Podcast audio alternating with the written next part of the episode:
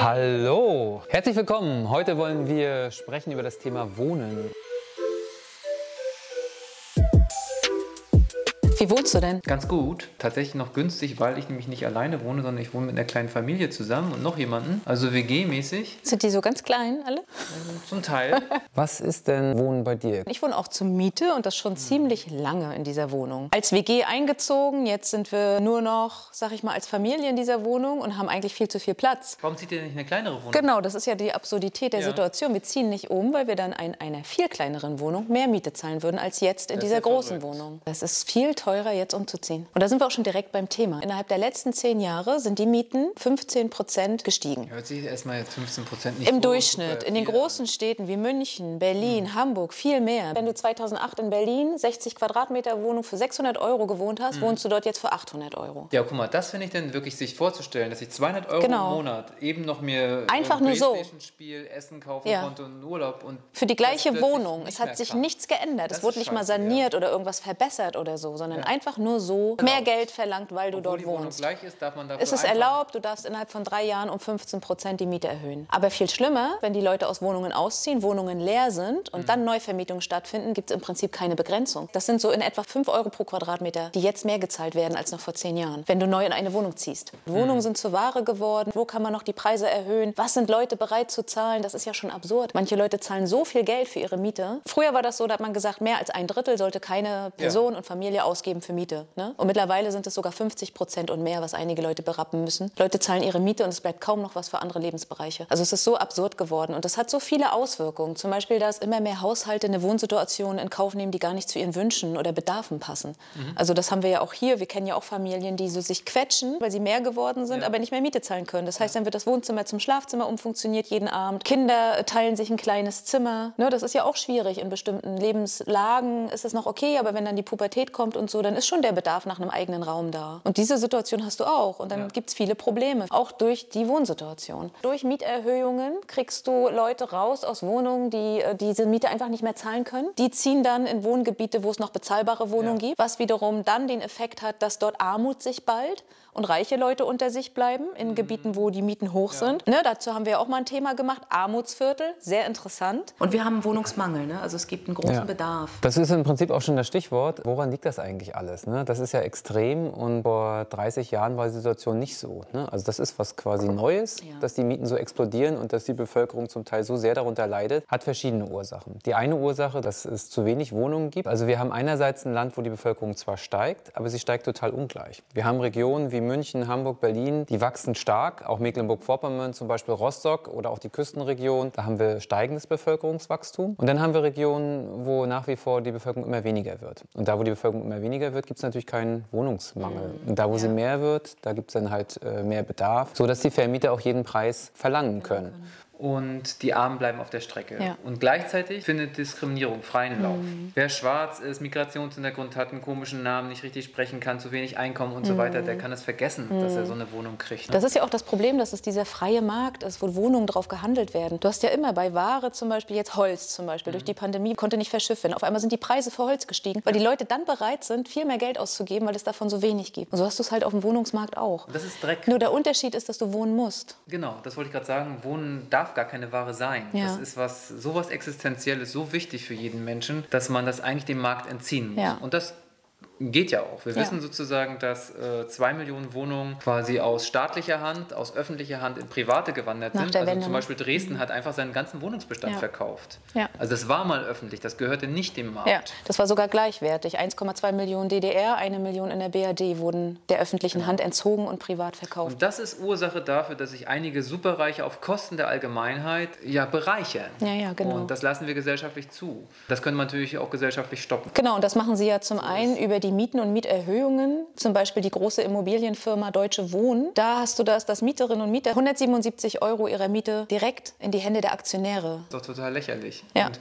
wenn die Wohnungen, dieselben Wohnungen, wenn die der Stadt gehören würden, dann wären die 177 Euro billiger. Das ist doch Wahnsinn. Kann man nicht was tun dagegen? Lass uns das beenden, diesen Quatsch. Also es gibt ja Bewegung, ne? Es ja, was machen wir? Genau, es gibt immer mehr Mieterinitiativen und Nachbarschaftsinitiativen, die sich zusammentun. Ja. Die wissen, das, das können wir nicht weiter bezahlen. Wir wollen aber hier wohnen bleiben. Haben und wir tun uns jetzt zusammen und zum Beispiel wird dann die Mieterhöhung gemeinschaftlich nicht gezahlt. Das ist dann einfacher, weil dann müssten sozusagen ja die, die Makler und die Firmen müssten ja dann sozusagen bei allen äh, arbeiten und das ist natürlich schwieriger, als wenn du nur vereinzelt dich um eine Familie kümmern musst. Und bei Deutsche Wohnen und Venovia, das sind ja die größten Immobilienfirmen überhaupt. Deutsche Wohnen hat zum Beispiel über 160.000 Wohnungen mhm. und davon 100.000 in Berlin. Und das führte auch dazu, dass Berlinerinnen und Berliner gesagt haben, wir wollen, dass es wieder gemeinnützig wird, dass es der, dem Privaten entzogen wird, Gemeineigentum wird, der Stadt gehört. Die Stadt soll diese Wohnung wieder zurückkaufen. Das ist gut. Die Kampagne heißt Deutsche Wohnen und Co. enteignen. Wurden Unterschriften gesammelt, dann durfte ein Volksentscheid stattfinden. Das ist wie eine normale Wahl. Das haben sie auch am Tag der Wahl gemacht und 56,4 Prozent der Berlinerinnen und Berliner stimmten für diese Enteignung. Eine deutliche Mehrheit. Es ist skandalös eigentlich, dass die Umsetzung so hinausgezögert wird. Also es wird irgendwie auf die, die lange Bank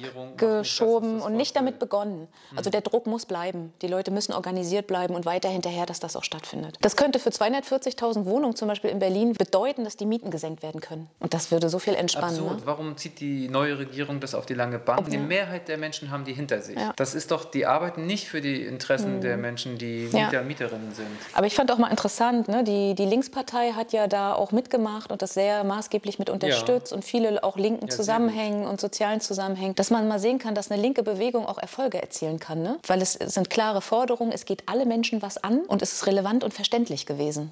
Das fand ich daran ich interessant. Spannend, so. dass das, äh, das müsste man bei Krankenhaus und so auch machen. Das ist eine ganz deutliche Mehrheit. Also ja. Also 10 Prozent mehr, die Enteignung wollen, mhm. äh, gegenüber denen, die es nicht wollen. Ja. Das ist ein deutlicher Auftrag. Was kann man denn noch machen? Einfach die Miete nicht zahlen? Das ist ja auch problematisch. Ne? Das müssten naja, dann ganz viele das zusammen. Das durchsetzen. Ne? Das, das, ja. das wird schwierig sozusagen. Es mhm. hat ja auch in, in Berlin gab es das auch, dass so mhm. Mieterinitiativen zum Beispiel bei Zwangsräumungen und sowas, dass halt massenhafter Protest stattfand, sodass die tatsächliche Zwangsräumung nicht stattfinden konnte, mhm. meinetwegen zu dem Termin, weil zu viele Menschen das blockiert haben. Mhm.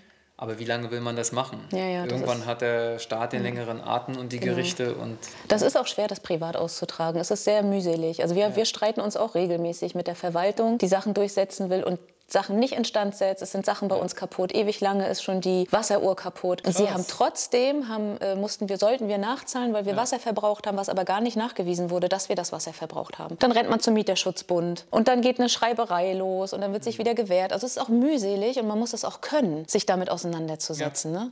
Also bloß weg vom Privaten. Was genau. kann man noch machen? Sozialer Wohnungsbau können wir machen. Ja. Und da hat natürlich äh, hat der Staat die Möglichkeit quasi, er sagt dann halt, hier, du kriegst äh, so und so viele Millionen, dafür baust du so und so viele Wohnungen. Mhm. Hier in mhm. Rostock ist das passiert. Wohnungsbaugenossenschaft Schifffahrt Hafen hat 36 Wohnungen errichtet. Und da dürfen dann Menschen halt, die besondere Gründe haben, zum Beispiel alleinerziehende Eltern oder äh, Menschen mit vielen Kindern oder mit Handicap oder so, die dürfen dann da rein. Mhm. Und dann bleibt die Miete halt, jetzt haben die gerade neu gebaut, 5,50 bis 6,50 kalt. Das ist aber auch nur für 20 Jahre. Danach danach kann das marktüblich kaufen. Okay, also nur auf 20 Jahre festgelegt. Genau, das ist natürlich mhm. ein Riesennachteil. Wir bezahlen das als Öffentlichkeit mit unseren Steuermitteln. Es bleibt nicht immer in der ja. öffentlichen Hand, sondern es bleibt halt nur für 20 Jahre. Ja. Eine Krücke, besser als nichts. Wenn allgemein die Preise steigen, dann steigt es ja da trotzdem, wenn man 10% nur über Mietspiegel sein darf. Also eine richtig gute Lösung ist das jetzt auch nicht. Ja, die, die Bindung bleibt 6,50 Euro und 55 Ach so. für die 20 Jahre. Ach. Aber dann geht es hoch. Okay. In der Stimmt. Zeit bleibt alles, wie es ist. Okay. Aber das heißt ja auch, wenn du zum Beispiel als alleinerziehende Mutter dort 20 Jahre lebst, von 35 bis, bis du 55 mhm. bist, und dann kurz quasi. Wenn nachher das Arbeitsleben zu Ende geht,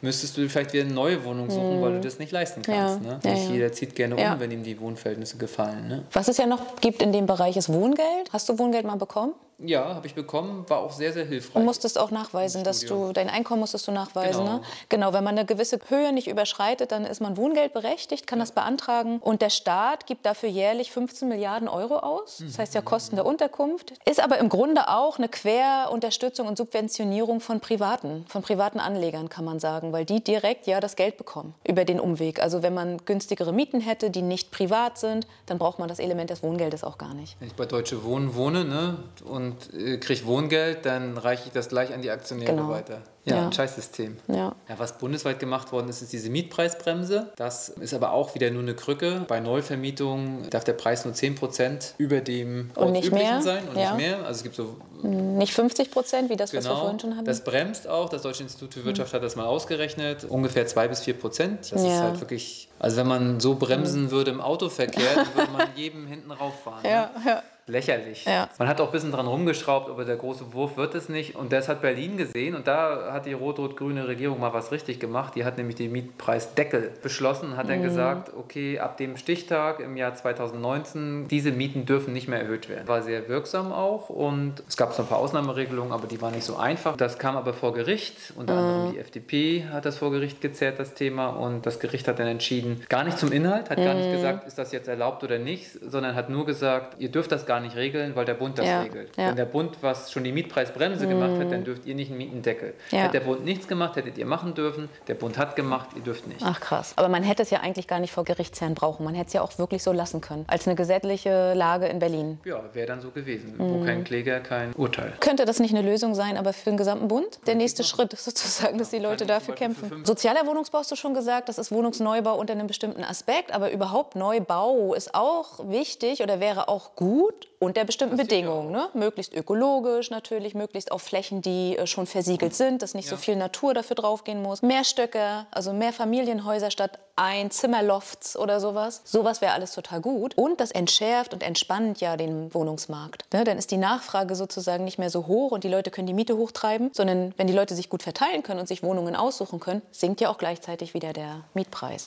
Also Neubau ist auch wichtig. Aus sozialistischer Perspektive wäre auch sowas wie Industriepolitik wichtig. Also ein bisschen hat das die DDR früher gemacht. Man hat quasi große Industrien im Land gleichmäßig zu verteilen. Ne? Wenn zum Beispiel in der vorpommerschen Stadt Lötz, da war halt ein riesiges Sägewerk und mit so Pressplattenbau und sowas. Und das war der Sinn dieses Ortes. Ja. Deswegen konnten die Menschen da leben. Diese Fabrik wurde nach der Wende geschlossen, alle sind weggelaufen. Also würde man mehr staatlich steuern, wo äh, große Industriekomplexe entstehen, wäre das Wohnen verteilter im Land. Ja, wo du schon bei der sozialen Perspektive bist, was haben wir da noch? Also ich finde immer sowas wie Wohnen denen, die drin wohnen. Ja. Dass die Wohnungen denen gehören, wenn es überhaupt Besitz gibt. Am besten ist gemeinnütziges Wohnen. Ne? Überhaupt kein Privateigentum an Wohnen, sondern es ist sozusagen, es gehört der Kommune, der Stadt, dem Land. Die sorgen dafür, die brauchen keine Gewinne machen. Natürlich werden Mieteinnahmen weiterhin bleiben, das ist ja klar. Aber bezahlbar für alle, am Bedarf orientiert der Bevölkerung. Und das, was bei rauskommt, was ein Plus erwirtschaftet, ist immer für die Instandhaltung. Dass es darum geht, es zu verbessern, Glasfaserausbau, was auch immer, neue Wasserrohre und so. Das ist eine schöne Perspektive. Alternative Wohnformen, unbedingt neue Arten von Wohnen auch zu fördern. Leute, die auf dem Wagenplatz wohnen wollen, sollen das können.